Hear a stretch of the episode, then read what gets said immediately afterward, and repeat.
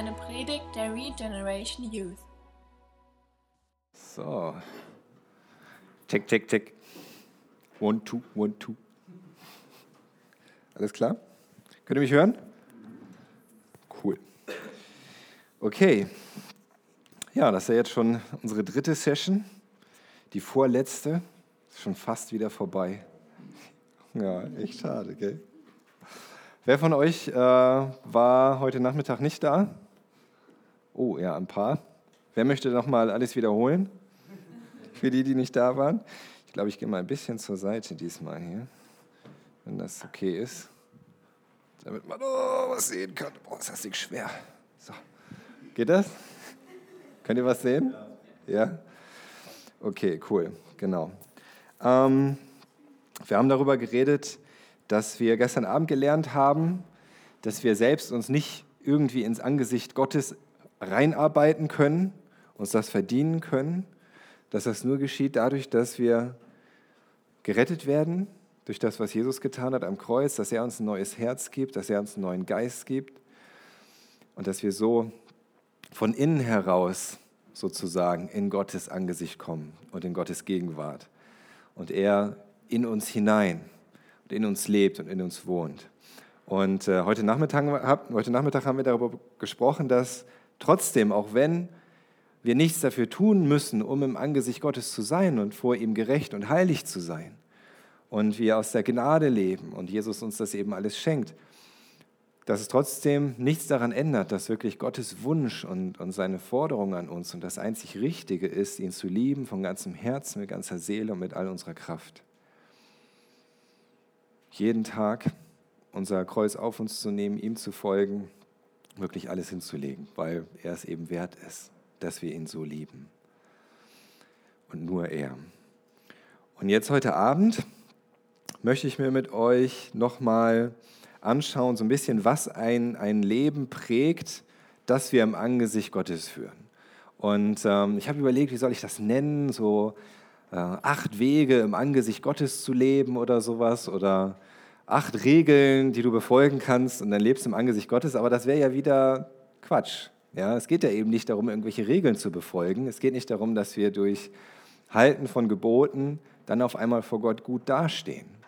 Und gleichzeitig ist es so, dass Gott uns in seinem Wort einfach zeigt, was wirklich so ein Leben in seinem Angesicht prägt. Und um uns zu helfen, das zu verstehen und zu sehen und um unser eigenes Leben zu prüfen und auch um die richtigen Ziele zu haben in unserem Leben und unser Herz immer wieder richtig auszurichten. Dazu hat er uns auch einfach ganz klare Richtungsweisung gegeben. Wichtig ist, dass wir verstehen, wenn wir uns das anschauen, was Gott uns sagt und Richtungsweisung, wenn, wenn wir unser, unser Leben prüfen, wenn wir uns äh, auch mehr wünschen, dass es eben nicht darum geht, dadurch Gott mehr zu gefallen oder uns seine Liebe zu erarbeiten oder irgendwie eben, wie gesagt, uns so hoch zu arbeiten in sein Angesicht. Darum geht es nicht, okay? Das ist ganz, ganz wichtig. Und ähm, gerade wenn es um dieses geistliche Leben geht, dann können wir ganz leicht auf der einen oder anderen Seite vom Pferd fallen. Und das, was wir heute viel erleben, sind so diese beiden Seiten, die ich mal Spiritualität und Religiosität nennen würde. Ja, das eine ist so Spiritualität im Sinne von, ja, Hauptsache du bist irgendwie spirituell und du, du hast äh, irgendwie Erlebnisse, die was, was Geistliches an sich haben, die über dieses Normale hinausgehen, was irgendwie auf mal tiefer geht als diese Welt, die wir vor Augen haben irgendeine spirituelle Begegnung, vielleicht einen spirituellen Führer oder einfach so eine erfüllte Spiritualität. Das ist so das, was du dann noch so zu deinem Alltag, zu deinem Leben hinzufügen kannst und dadurch wird das dann alles schön. Ja, manche machen das durch Yoga zum Beispiel oder ein bisschen Esoterik oder indem man sich einfach nur alle möglichen Fantasy-Filme anschaut. Hauptsache, man hat irgendwas Spirituelles in seinem Leben. Und auch bei uns Christen kann das so kommen dass wir denken, ja, so dieses spirituelle Gefühl, das ist eben das, worum es geht. Je mehr ich den Eindruck habe, da ist irgendetwas Geistliches in meinem Leben, was ich erleben kann und, und äh, erfahren kann und mit nach Hause nehmen kann oder am besten sogar fühle, desto mehr geistliches Leben habe ich, aber das stimmt nicht. Geistliches Leben ist nicht gleich Spiritualität. Spiritualität kann alles Mögliche sein und eigentlich auch wieder gar nichts. Ein echtes geistliches Leben geht viel tiefer und hat gar nicht so viel mit den Gefühlen zu tun. Auch mit den Gefühlen. Und darüber werden wir auch noch reden. Es sollte auch mit Gefühlen zu tun haben, aber es sollte sich nicht nur darum drehen. Und die andere Seite ist so tote Religiosität, ja, wo es so darum geht, ja, was, was tust du für Gott, was machst du, was leistest du, ähm, wie kannst du anderen zeigen, dass du Christ bist?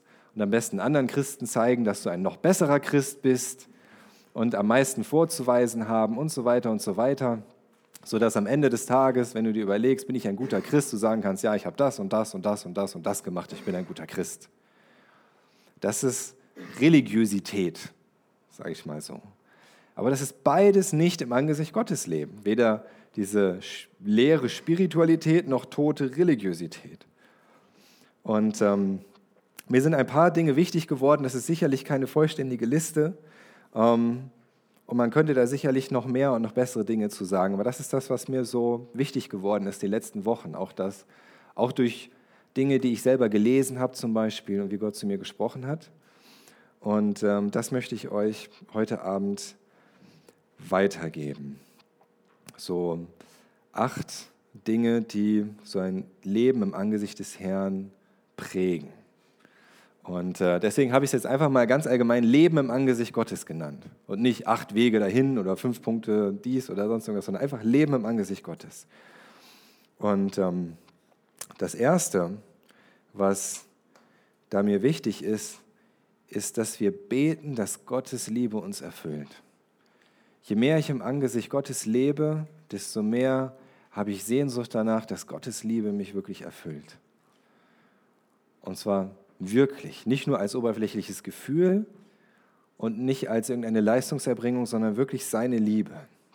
Jesus selbst hat in Johannes 17, Vers 26 zum Vater gebetet. Johannes 17, Vers 26.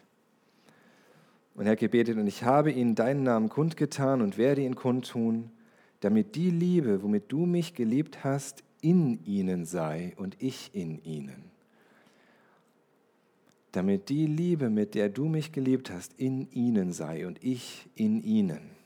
Und Jesus formuliert das hier so ganz allgemein. Einfach die Liebe soll in uns sein. Da geht es jetzt noch nicht mal konkret darum, ja, du sollst deinen Nachbarn lieben oder sogar überhaupt du sollst Gott mehr lieben, sondern ganz allgemein, ja, dass Gottes Liebe uns erfüllt, dass das, was uns antreibt, was uns ausmacht, dass das immer mehr einfach Gottes Liebe ist. Die Gewissheit, dass Gott uns liebt, einfach zu erkennen, dass er, der in uns lebt, selbst Liebe ist, wie er sagt in seinem Wort. Und wer in der Liebe bleibt, bleibt in ihm und Gott in ihm diese Sehnsucht, selbst ein Leben der Liebe zu führen. Dass die Liebe das ist, was uns wirklich motiviert, was uns Kraft gibt, was uns Freude gibt, was uns Freiheit gibt. So wie Paulus sagt, wenn ich dies und das tue, aber ich habe die Liebe nicht, dann ist es vergeblich, dann ist es umsonst, dann ist es wertlos. Und Paulus sagt da, glaube ich, ganz bewusst einfach nur die Liebe. Er sagt nicht, ohne Liebe zu Gott oder ohne Liebe zu den Menschen. Und der eine sieht mehr das darin, der andere sieht mehr das darin. Und vielleicht ist beides gemeint, aber Paulus sagt einfach nur die Liebe. Wirklich Liebe. So wie Jesus das betet. Nicht als so ein romantisches oder schwärmerisches Gefühl, sondern wirklich als Kraft. Liebe als die Kraft deines Lebens, die so alles andere überwindet. Und eine Entscheidung, die du triffst, zu lieben die sich durch nichts umstoßen oder aufhalten lässt. Und ich glaube, je mehr diese Liebe, wirklich Gottes Liebe uns erfüllt, desto mehr wird das dann so diese spirituellen Highlights ersetzen und uns gleichzeitig Erlebnisse mit Gott geben, die alles bisherige übertreffen. Und desto mehr wird das dann auch irgendwie unsere religiösen Pflichtübungen ersetzen, die wir so tun und uns gleichzeitig in die Lage versetzen, gute Werke zu tun, die auch alles andere übertreffen. Versteht ihr? Das heißt, diese Erlebnisse an sich sind nicht schlecht, gute Werke sind auch nicht schlecht. Aber da, wo wir uns darauf konzentrieren, da ist es schlecht. Wir sollten uns auf Gott und seine Liebe konzentrieren. Gott zu lieben und von seiner Liebe erfüllt zu werden. Und dann kommt das andere ganz automatisch. Ganz automatisch durch Gottes Wirken. Der nächste Punkt, etwas ähm, vielleicht praktischer sozusagen, lebe deine Beziehung zu Gott im Verborgenen. Und das ist ganz, ganz wichtig. Im Angesicht Gottes leben bedeutet im Grunde eigentlich auch wirklich nur in seinem Angesicht leben und nicht vor den Menschen leben sozusagen. Es gibt nichts, was uns mehr Frieden gibt, mehr Freiheit und mehr Freude, als einfach zu wissen, dass Gott uns angenommen hat. Als zu wissen, wenn Gott dich anschaut, dann ist er zufrieden. Dann freut er sich. Dann lacht er. Dann strahlt er über dir. Dann lässt er sein Angesicht leuchten. Paulus sagt in Römer 8, in den Versen 38 bis 39. Römer 8, 38 bis 39.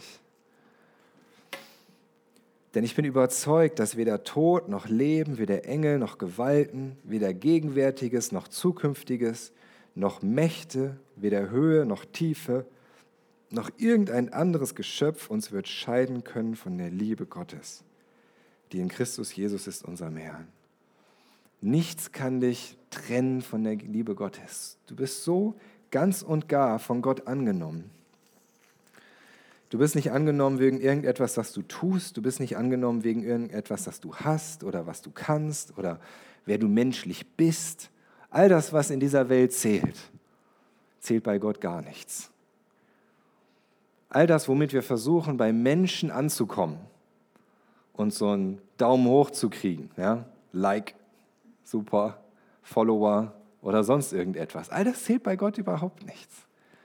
Und gleichzeitig bist du bei ihm so 100%ig angenommen. Weil Gott dich liebt und Jesus alles für dich getan hat, weil er dir ein neues Herz geschaffen hat, mit seinem Geist erfüllt. Und wenn Gott dir so eine Ehre schenkt, wenn du Gott so viel wert bist, dann brauchst du nicht mehr die Ehre bei Menschen zu suchen. Dann brauchst du das nicht mehr, dieses Gefühl, dass Menschen dich gut finden, dass Menschen dir Anerkennung geben oder Lob, dich toll finden und so weiter. Jesus sagte in Matthäus 6, Vers 6, wenn du aber betest, so geh in deine Kammer und nachdem du deine Tür geschlossen hast, bete zu deinem Vater, der im Verborgenen ist. Und dein Vater, der im Verborgenen sieht, wird dir vergelten. Jesus sagt, bete zu Gott, der selbst im Verborgenen ist. Gott begegnet dir nicht in der großen Show, sondern im Verborgenen, unter vier Augen sozusagen, zwischen ihm und dir. Und Jesus sagt auch ganz krass in Johannes 5, Vers 44,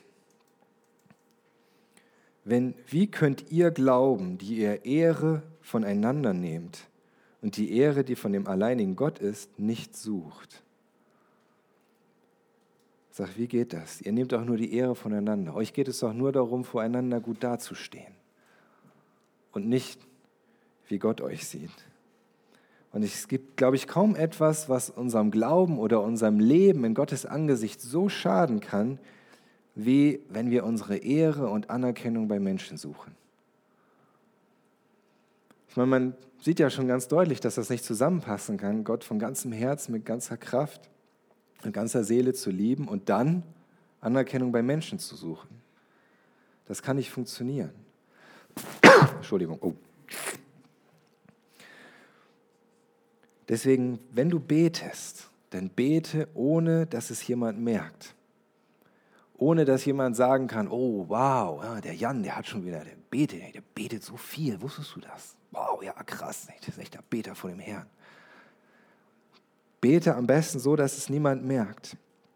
Wenn du etwas gibst, weil Gott es dir aufs Herz gelegt hat, etwas abzugeben, was zu spenden, einem Obdachlosen was zu geben oder sonst irgendetwas, dann mach das, ohne jemandem davon zu erzählen. wenn du dich an Gott freust, weil Gott ein Gebet erhört hat, weil du was von Gott verstanden hast, weil er dir so eine Einsicht gegeben hat, weil du sein Wort gelesen hast. Warum auch immer, ja, wenn du dich an Gott freust und du willst davon weitererzählen, dann achte darauf, dass du das nicht auf eine Art und Weise tust, die dich selbst wieder in den Mittelpunkt stellt. So, boah, weißt du, was Gott zu mir gesagt hat? Du, du, du, du, ist das nicht cool? Ist das toll? Oder? So eine Einsicht hatte keiner. Oder wie ich wieder Gott erlebt habe. Oh Gott, ich erlebe Gott so viel, ehrlich. Ey, du erlebst Gott nicht so viel. Also ich erlebe Gott so viel, ja. Ich weiß auch nicht, vielleicht weil ich so viel bete oder so. Das ist jetzt ein bisschen übertrieben. Aber wenn du dich, selbst wenn du dich über Gott freust, ja, dann widersteh dieser Versuchung, das zu missbrauchen, um dich selbst in den Mittelpunkt zu stellen. Und dafür, selbst dafür Anerkennung von Menschen zu suchen.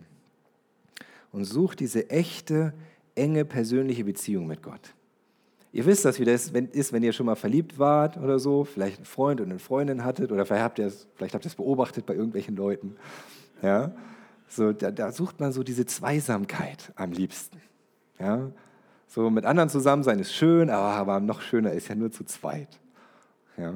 Das, da geht man drin auf. Genauso ist das auch in der Beziehung zu Gott. Wenn uns diese Liebe antreibt, dann wollen wir auch immer wieder ganz allein mit Gott sein. Es ist gut, auch in Gemeinschaft zu sein, darüber werden wir auch morgen sprechen, über diese Gemeinschaft im Angesicht Gottes, aber es gehört einfach auch dazu, alleine mit Gott zu sein. Such diese Beziehung mit Gott, wenn gerade keine Veranstaltung ist. Kein Freitagabend Jugendgruppe, kein Jugendgottesdienst, keine Jugendkonferenz. Selbst wenn kein Christ in deiner Nähe ist. Und, und frag dich einfach mal selbst, wie oft wendest du dich Gott zu? Im Gebet, in Gedanken, oder auf irgendeine Art und Weise, wenn kein anderer Christ da ist. Keiner, der dich sieht, keiner, der dich dazu motiviert. Aber das heißt Leben im Angesicht Gottes. Dazu gehört auch, dass wir unsere Bibel lesen, aber eben aus Liebe. Die Bibel lesen aus Liebe zu Gott. Und auch wenn, wir, auch wenn wir seine Worte studieren, auch wenn wir sie weitergeben, in welcher Weise auch immer, sei es als eine Erkenntnis, die, die, die Gott dir gezeigt hat oder vielleicht sogar als eine Andacht oder eine Predigt oder was auch immer. Es ist so wichtig, dass wir das tun, nicht um uns vor Menschen zu bewähren, sondern vor Gott. Wenn wir nur unser Wissen vermehren wollen beim Bibellesen oder eine religiöse Pflichtübungen erledigen oder am besten noch irgendwie das zur Schau stellen wollen, wie gut wir die Bibel kennen, uns einen, Entschuldigung, uns einen Namen machen wollen, dann sind wir nicht mehr vom Heiligen Geist geleitet. Denn der Heilige Geist ist der, der in alle Wahrheit führt und der, der Jesus verherrlichen will. Und Paulus sagt zu Timotheus, in 2 Timotheus 2, Vers 15. Strebe danach, dich Gott bewährt zur Verfügung zu stellen, als ein Arbeiter, der sich nicht zu schämen hat, der das Wort der Wahrheit in gerade Richtung schneidet. Paulus ermahnt seinen Schüler Timotheus in diesem letzten Brief, den Paulus geschrieben hat, bevor er hingerichtet wurde. Er sagt, wenn du das Wort Gottes predigst, wenn du studierst und predigst, dann strebe danach, dich vor Gott zu bewähren, nicht vor den Menschen.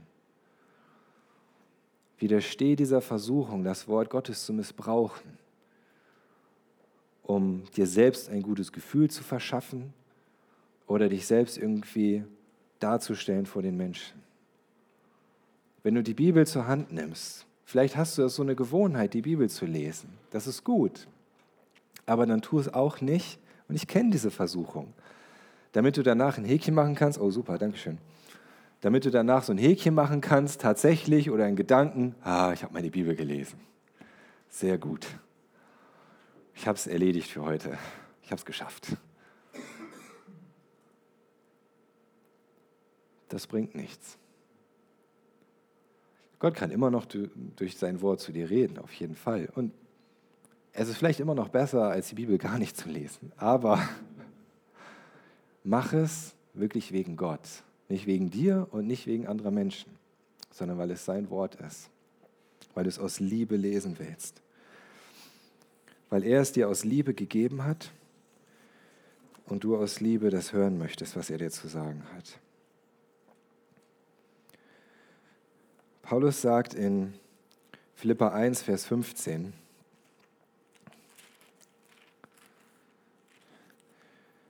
und 16 und 17. Einige zwar predigen Christus, auch aus Neid und Streit, einige aber auch aus gutem Willen. Die einen aus Liebe, weil sie wissen, dass ich zur Verteidigung des Evangeliums eingesetzt bin, die anderen aus Eigennutz, verkündigen Christus nicht lauter, also nicht auf eine reine Art und Weise, weil sie mir in meinen Fesseln Bedrängnis zu erwecken gedenken. Paulus sagt, es gibt da Menschen, die predigen sogar das Evangelium und die predigen das Wort Gottes, aber eigentlich nicht aus Liebe. Nicht aus Liebe zu Gott, nicht aus Liebe zu den Menschen, sondern weil sie eigentlich irgendwie Paulus damit ärgern wollen, ihm schaden wollen. Ich weiß nicht genau, was sie sich dabei gedacht haben, aber Paulus sagt, gut, immer noch besser, als wenn sie es gar nicht predigen. Immer noch besser, die Leute hören das Evangelium auf diese Art und Weise, als dass sie es gar nicht hören. Aber gleichzeitig wissen wir, dass wenn wir das tun, aus Neid, Streit, aus Eigennutz, aus welchen Motiven auch immer, für uns kann das nicht gut sein. Für diese Menschen, die das gemacht haben, um Paulus zu ärgern, war es sicherlich nicht gut, dass sie das getan haben. Gott hat das bestimmt gebraucht an der einen oder anderen Stelle, um andere Menschen zu erretten.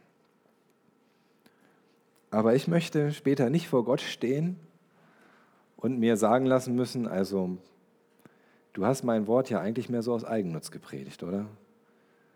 Du standst in erster Linie da vorne, damit die Leute dir hinterher sagen, was für eine tolle Predigt das war.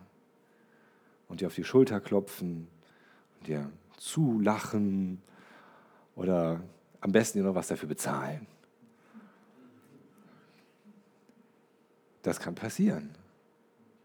Das kann passieren. Ich war vor einiger Zeit in ähm, Ghana und ähm, da, war, da war ich in einem, ähm, so einer Art Bibelschule und da war ein Praktikant, der war bekannt dafür, dass er früher, bevor er an die Bibelschule gekommen war und bevor er so Gott und sein Wort richtig kennengelernt hat, hat er evangelisiert, er hat sich auf den Marktplatz gestellt und evangelisiert und hat dafür Geld genommen. Das würde in Deutschland gar nicht funktionieren wahrscheinlich. Das ist so eine abstruse Vorstellung, da würde sich jemand in die Fußgängerzone stellen, auf eine Bananenkiste, laut predigen und dann so einen Hut da vorne hinstellen, um dafür Geld zu nehmen. Vielleicht würde es sogar funktionieren, ich weiß nicht. Soll, probier das doch mal aus, Michael. So. So ein, ein Dollar pro Predigt sozusagen, ja, pro Evangelium. Es erscheint uns völlig absurd. Aber wir können ganz leicht dahin kommen, dass wir irgendwie Gottes Wort missbrauchen, dass wir diese Menschen suchen, die es gerne hören wollen, warum auch immer, nur damit wir hinterher besser dastehen. Das ist aber nicht gut. Das ist dann auch kein Leben im Angesicht Gottes. Dann gebrauchen wir das Wort, sein Wort, nicht im Angesicht Gottes. Und auch äh, Petrus sagt in 1. Petrus 4, Vers 11, wenn jemand redet, so rede er es als Aussprüche Gottes. Oder wenn jemand predigt, dass er es rede als Gottes Wort. Wie es heißt in der Luther-Übersetzung. Das heißt, auch, auch dieses Buch hier ist kein Mittel zum Zweck. Alle anderen Bücher dieser Welt sind ein Mittel zum Zweck. Du liest ein Buch, um dir die Zeit zu vertreiben. Du liest ein Buch einfach, um etwas zu lernen, dich weiterzubilden. Damit du vielleicht eine Arbeit in der Schule schreiben kannst oder was auch immer. Vielleicht bist du auch so ein Typ, der Bücher liest, damit er hinterher damit angeben kann. Ja? So wie ich gerne immer mal Wikipedia lese. Ist ja immer gut, wenn man sagen kann, also eigentlich ist es ja so und so. Gell? Aber dieses Buch hier ist kein Mittel zum Zweck. Lies dieses Buch hier aus Liebe. und aus keinem anderen Grund.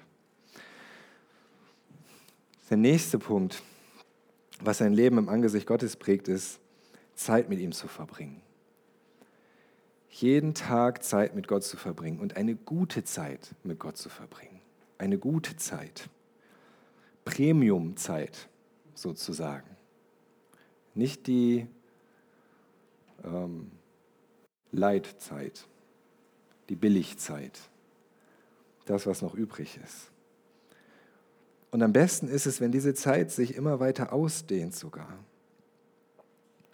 Ich habe das ja schon gesagt, ihr wisst, wie schön das ist, mit anderen Menschen zusammen zu sein. Gerade auch bei so einer Konferenz, da genießen wir das. Hier sind Leute, da sind Leute, man kann immer was reden, was spielen, spazieren gehen und so weiter und so weiter. Aber mit Gott Zeit zu verbringen, das ist wirklich das Allerkostbarste.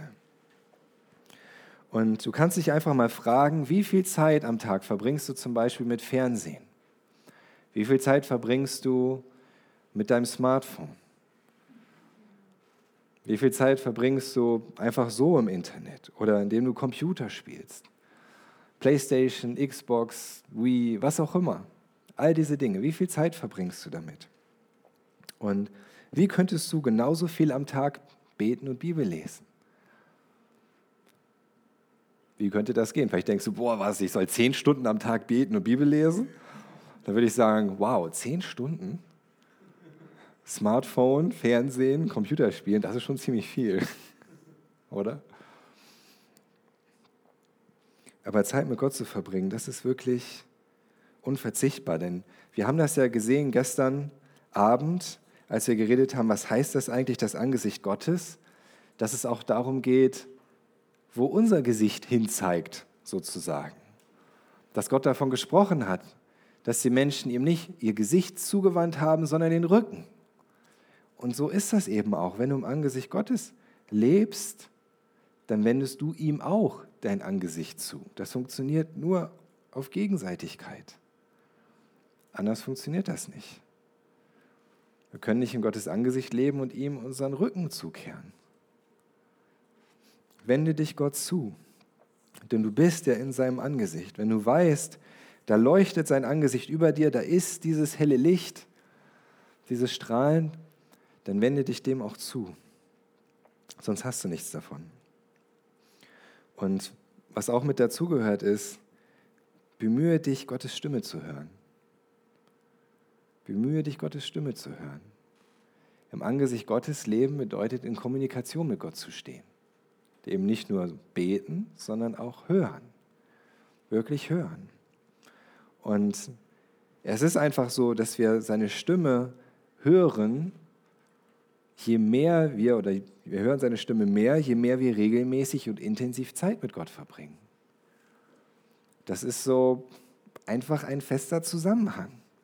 Es kann passieren, dass du vielleicht gar nicht viel Zeit mit Gott verbracht hast und auf einmal redet er zu dir, auf welche Weise auch immer, indem du seine Stimme hörst, indem du so eine Vision hast, so ein inneres Bild oder einfach nur einen ganz tiefen Frieden, wie auch immer. Ja, das kann passieren. Aber im Allgemeinen, in der Regel, kannst du sagen, je mehr du regelmäßig und intensiv Zeit mit Gott verbringst, desto eher wirst du seine Stimme hören.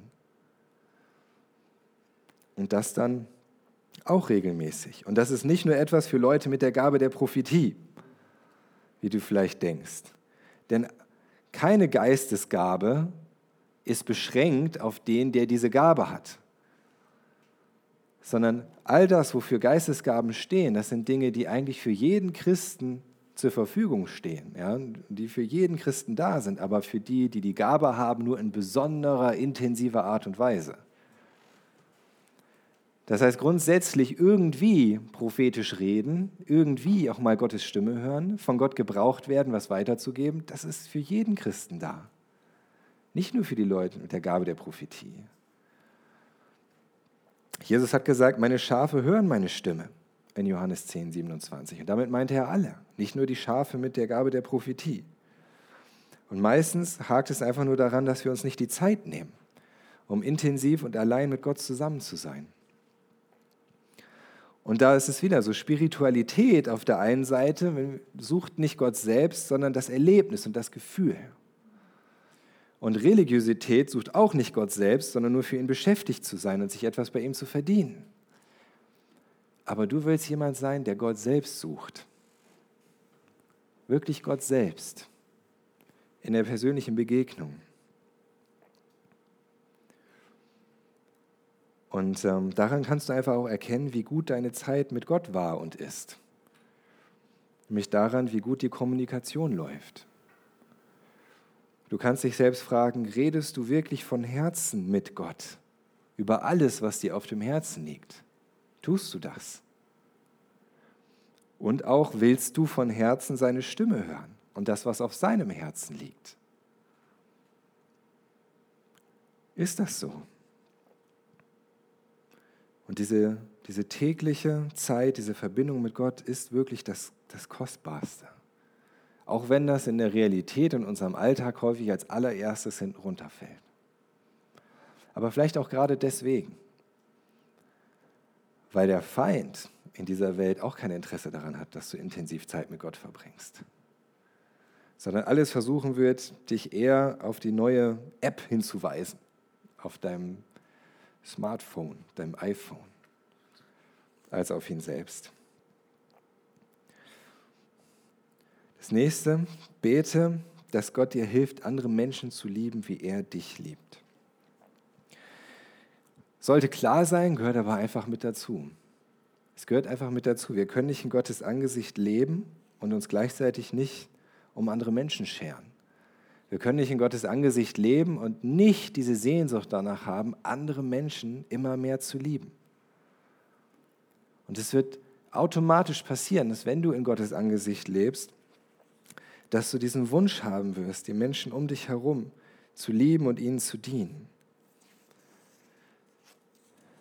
So wie Paulus das den Thessalonichern schreibt, in 1. Thessalonicher 3, Vers 12. Da schreibt er euch, aber lasse der Herr zunehmen und überreich werden in der Liebe zueinander und zu allen, wie auch wir euch gegenüber sind. Das ist sein Gebet zu Gott, dass die Christen in, in Thessalonich überreich werden in der Liebe zueinander und zu allen. Und ein ganz wichtiger Punkt dabei ist, dass Liebe und Wahrheit immer zusammengehören. Liebe und Wahrheit gehören zusammen. Du könntest auch sagen Gnade und Wahrheit. Aber das meint in diesem Fall das Gleiche.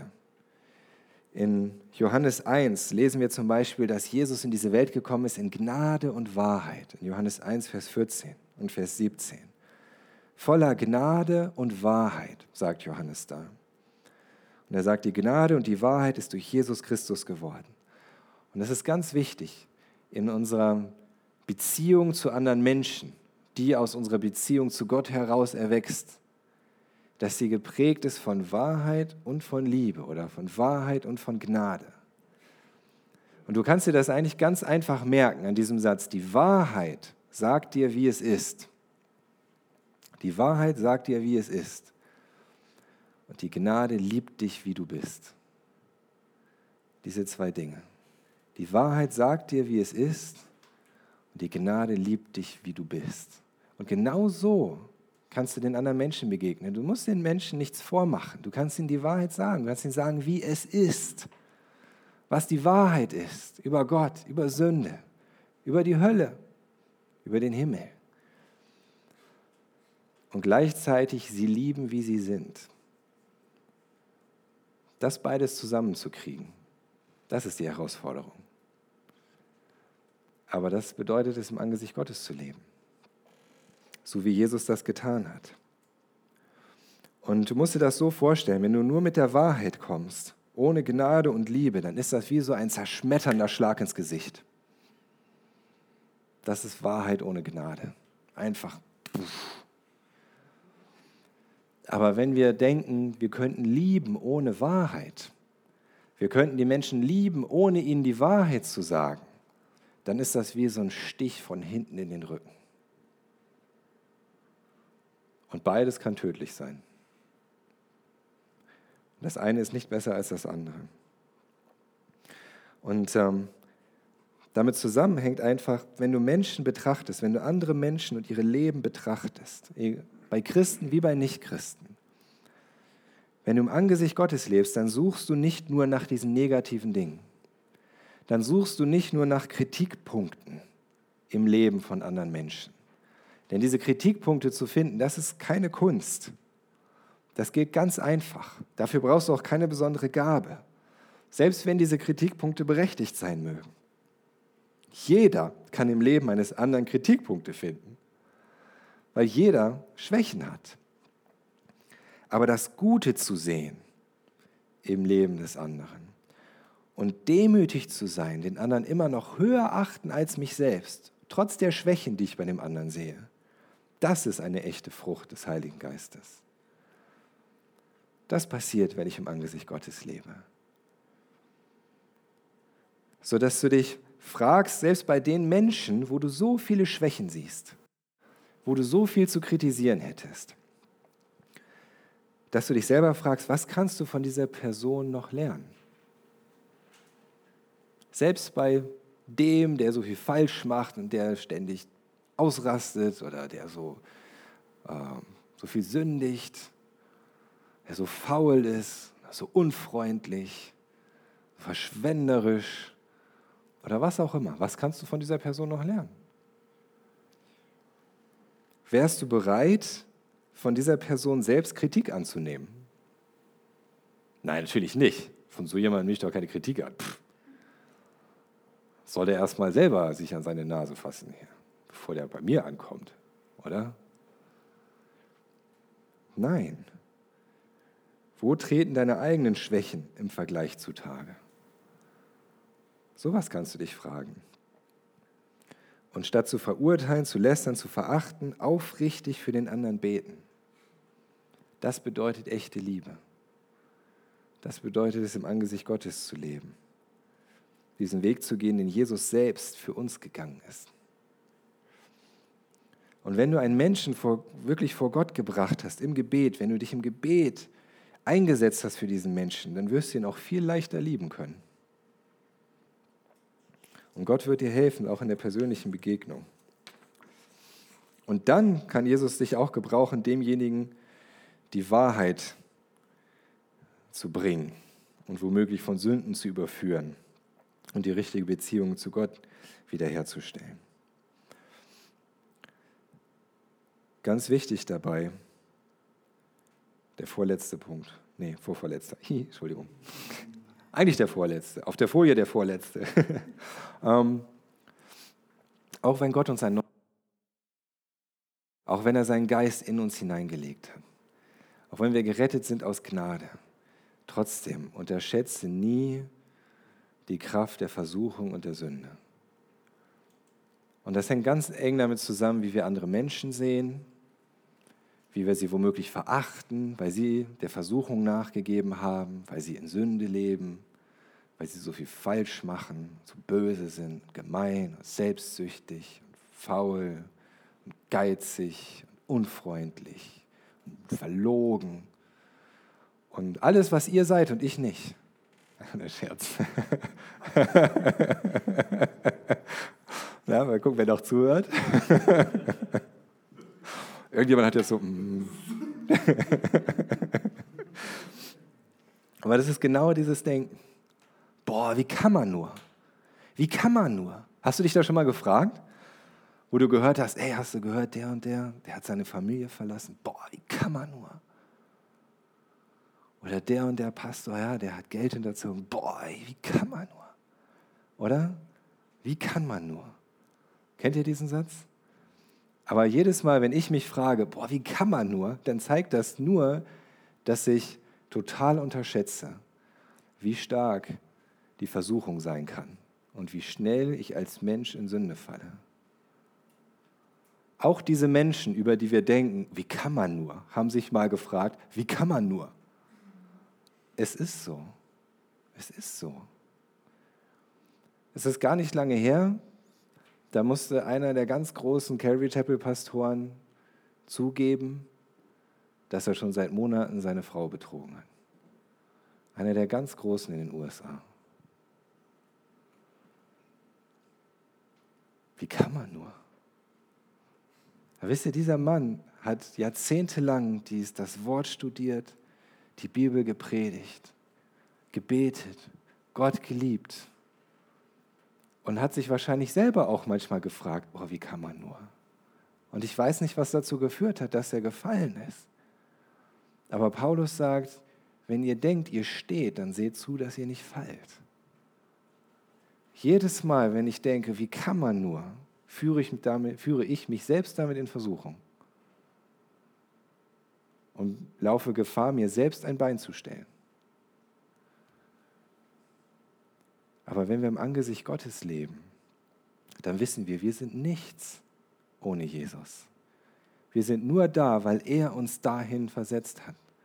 Und nur aus Gnade leben wir. Und Jesus hat nicht umsonst gesagt seinen Jüngern, wenn ihr betet, dann betet, führe uns nicht in Versuchung.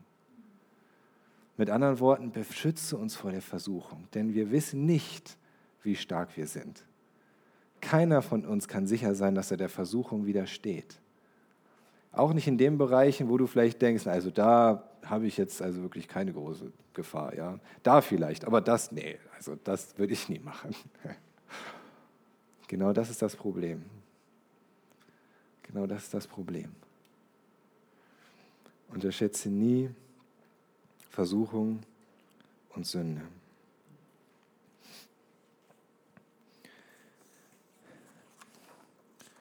Und siebtens, sehne dich nach Gottes Herrlichkeit. Erhalte dir in deinem Herzen diese Sehnsucht, Gottes Herrlichkeit zu sehen, sein Angesicht zu sehen. Gib dich nie mit weniger zufrieden. Auch wenn du vielleicht weißt, in diesem Leben wirst du Gott nie so sehen wie zum, dann am Ende im Himmel. Ja, das ist wohl so. Und trotzdem, wenn wir diese Sehnsucht danach verlieren, Gottes Herrlichkeit zu sehen, diese Sehnsucht verlieren, ihn von Angesicht zu Angesicht zu sehen, immer mehr zu erkennen, immer tiefer, dann ist das der Anfang vom Ende. Das ist so wie bei einem Ehepaar, wo man anfängt oder wo man aufhört, miteinander zu reden, weil man denkt, ah, ich weiß ja eh schon, was sie sagt. Ich weiß ja eh schon, was er sagt. Ah, jetzt mit dem Thema brauche ich bei ihr gar nicht anfangen, da weiß ich eh schon, was kommt. Darüber, da brauche ich sie gar nicht fragen, ich weiß eh, wie sie tickt. Und solche Dinge. Das klingt furchtbar und das ist furchtbar und es passiert leider in vielen Ehen und in vielen Beziehungen. Stimmt's?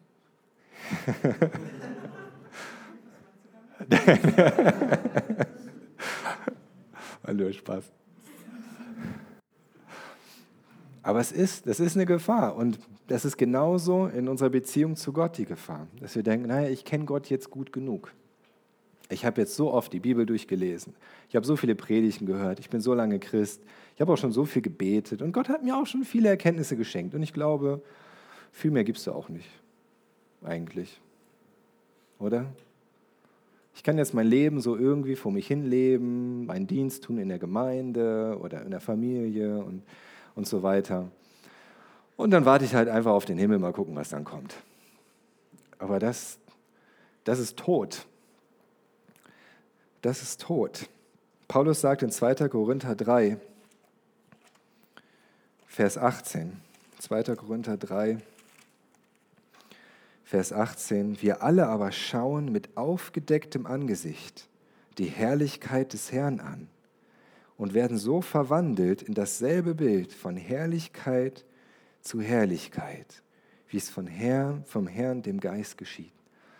Paulus sagt, wir schauen wirklich mit aufgedecktem Angesicht die Herrlichkeit des Herrn an. Das heißt, Paulus hat sich daran gefreut, Gott so intensiv kennenlernen zu dürfen, wie Jesus das möglich macht, wie es im alten Bund nie möglich gewesen war. Paulus hat sich so daran gefreut zu sagen, wow, ich kenne Gott jetzt so viel besser und lerne ihn immer besser kennen. Und es ist so, als wäre eine, wie eine Decke weggenommen von meinen Augen. Und ich sehe seine Herrlichkeit immer mehr und werde dabei gleichzeitig verwandelt immer mehr auch in seiner Herrlichkeit. Und das ist auch das, was passiert. Je mehr Sehnsucht du nach Gottes Herrlichkeit wirklich hast und ihn besser kennenzulernen, seine Liebe zu verstehen, wie Paulus das in Ephesern sagt, dass er für sie betet, dass sie diese un unbegreifliche Liebe Jesu wirklich ganz verstehen sollen, was überhaupt nicht möglich ist. Je mehr wir danach streben, desto mehr kann Gott, kann Jesus in uns so Gestalt annehmen. Desto mehr kann Gott nicht nur seine Herrlichkeit uns offenbaren, sondern sie auch sogar durch uns leuchten lassen.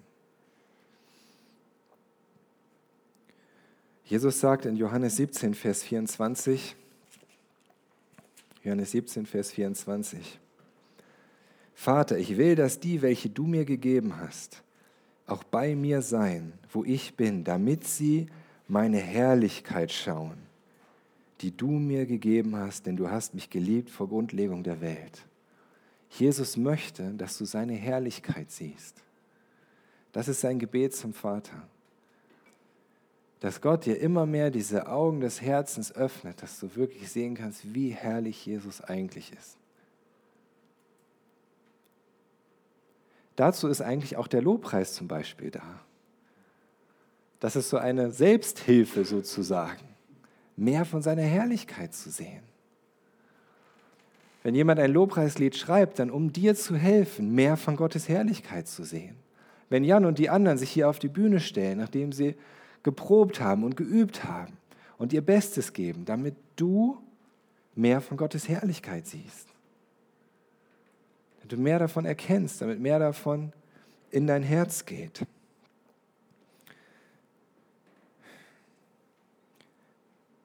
Gottes Herrlichkeit und der Herrlichkeit von Jesus und seiner Liebe zu begegnen, das ist viel mehr als so intellektuelles Wissen. Auch viel mehr sogar noch als unser Kopf verstehen das geht tiefer. Bewahr dir die Sehnsucht danach und gib dich nie mit weniger zufrieden. Denke nie, ja, jetzt weiß ich genug über Gott oder ich tue genug für Gott oder ja, mir gefällt der Lobpreis.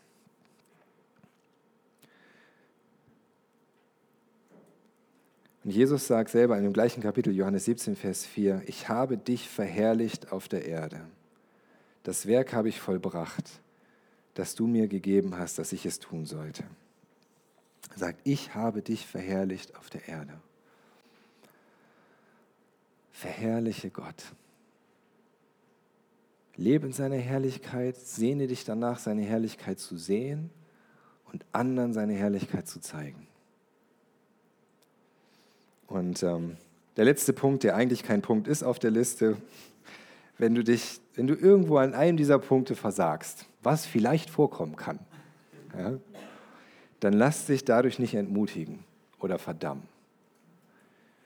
Wie gesagt, das war keine Liste, um sie mit nach Hause zu nehmen und jeden Abend abzuhaken.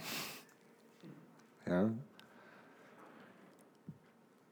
Wenn du das Gefühl hast, da fehlt etwas in der Vergangenheit oder an diesem Tag, wenn Gott dir etwas zeigt, wow, das hast du völlig vergessen, das hast du außer Acht gelassen, da hast du gar nicht mehr drauf geachtet, da hast du dich von wegbewegt und so weiter.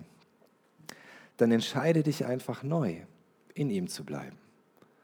Dann sag Gott, wow, danke, dass du mir das zeigst. Vergib mir. Ich will und ich wünsche mir, dass das immer mehr anders wird. Hilf mir dabei, Herr. Und er will das gerne tun. Er ist derjenige, der das wirkt in deinem Herzen, dass du es überhaupt willst und er ist der Einzige, der dir helfen kann, dass es Wahrheit wird und Wirklichkeit.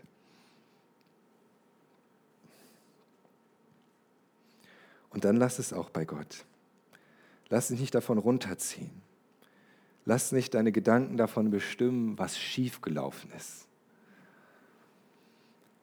Oder wie schlecht du bist. Oder irgendetwas in der Art sondern erinnere dich neu daran, du bist angenommen bei Gott. Du bist geliebt. Nichts kann dich trennen von seiner Liebe.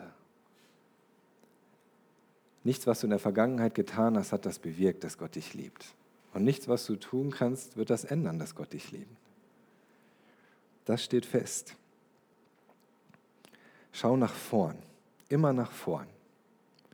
So wie Paulus das sagt unsere letzte Bibelstelle für heute Abend. In Philippa 3, Verse 13 bis 14.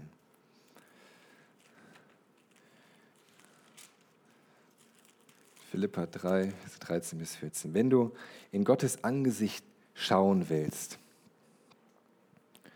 dann schau nach vorn.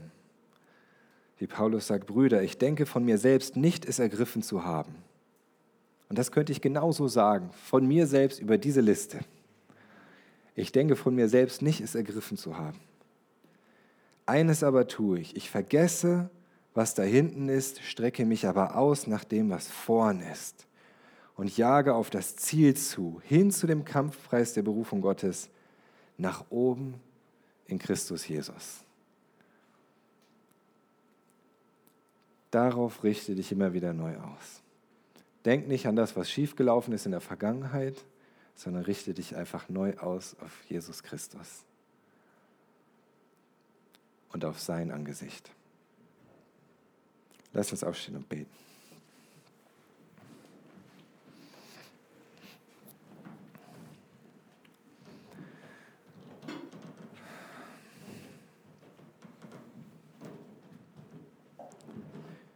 Jesus, ich danke dir dafür, dass du uns keinen Katalog von Geboten gegeben hast, von irgendwie neuen Regeln, die wir befolgen müssen, Herr. Und gleichzeitig danke ich dir dafür, dass du uns in deinem Wort so viel zeigst, Herr, was es heißt, in deinem Angesicht zu leben. Danke, Jesus, dass du uns diese Richtungsweisung gibst. Danke, Herr, dass du so zu uns redest, unserem Herzen. Und in diesem Reden, Herr, bist du es, der unser Herz verändert. Bist du es, der unser Herz erneuert. Bist du es, der uns erfüllt mit dem Geist, der das alles inspiriert hat, der es uns hilft zu verstehen und der das bewirkt, dass wir es tun. Alles durch deinen Heiligen Geist, Herr. Und wir, wir wollen uns einfach entscheiden, Herr. Uns entscheiden zu sagen, ja, das wünschen wir uns. Danach sehen wir uns. Das ist gut. Das ist wirklich gut, Herr. Bewirke das in unserem Leben. Danke für deine Gnade. Danke, Herr, für deine Liebe. Danke, dass du dein Angesicht leuchten lässt über uns. Und lass es leuchten, Herr, immer mehr. In uns, durch uns und um uns herum, Jesus. Danke, Herr. Amen. Danke für das Anhören der Predigt. Weitere Informationen findest du unter www.regenerationyouth.de.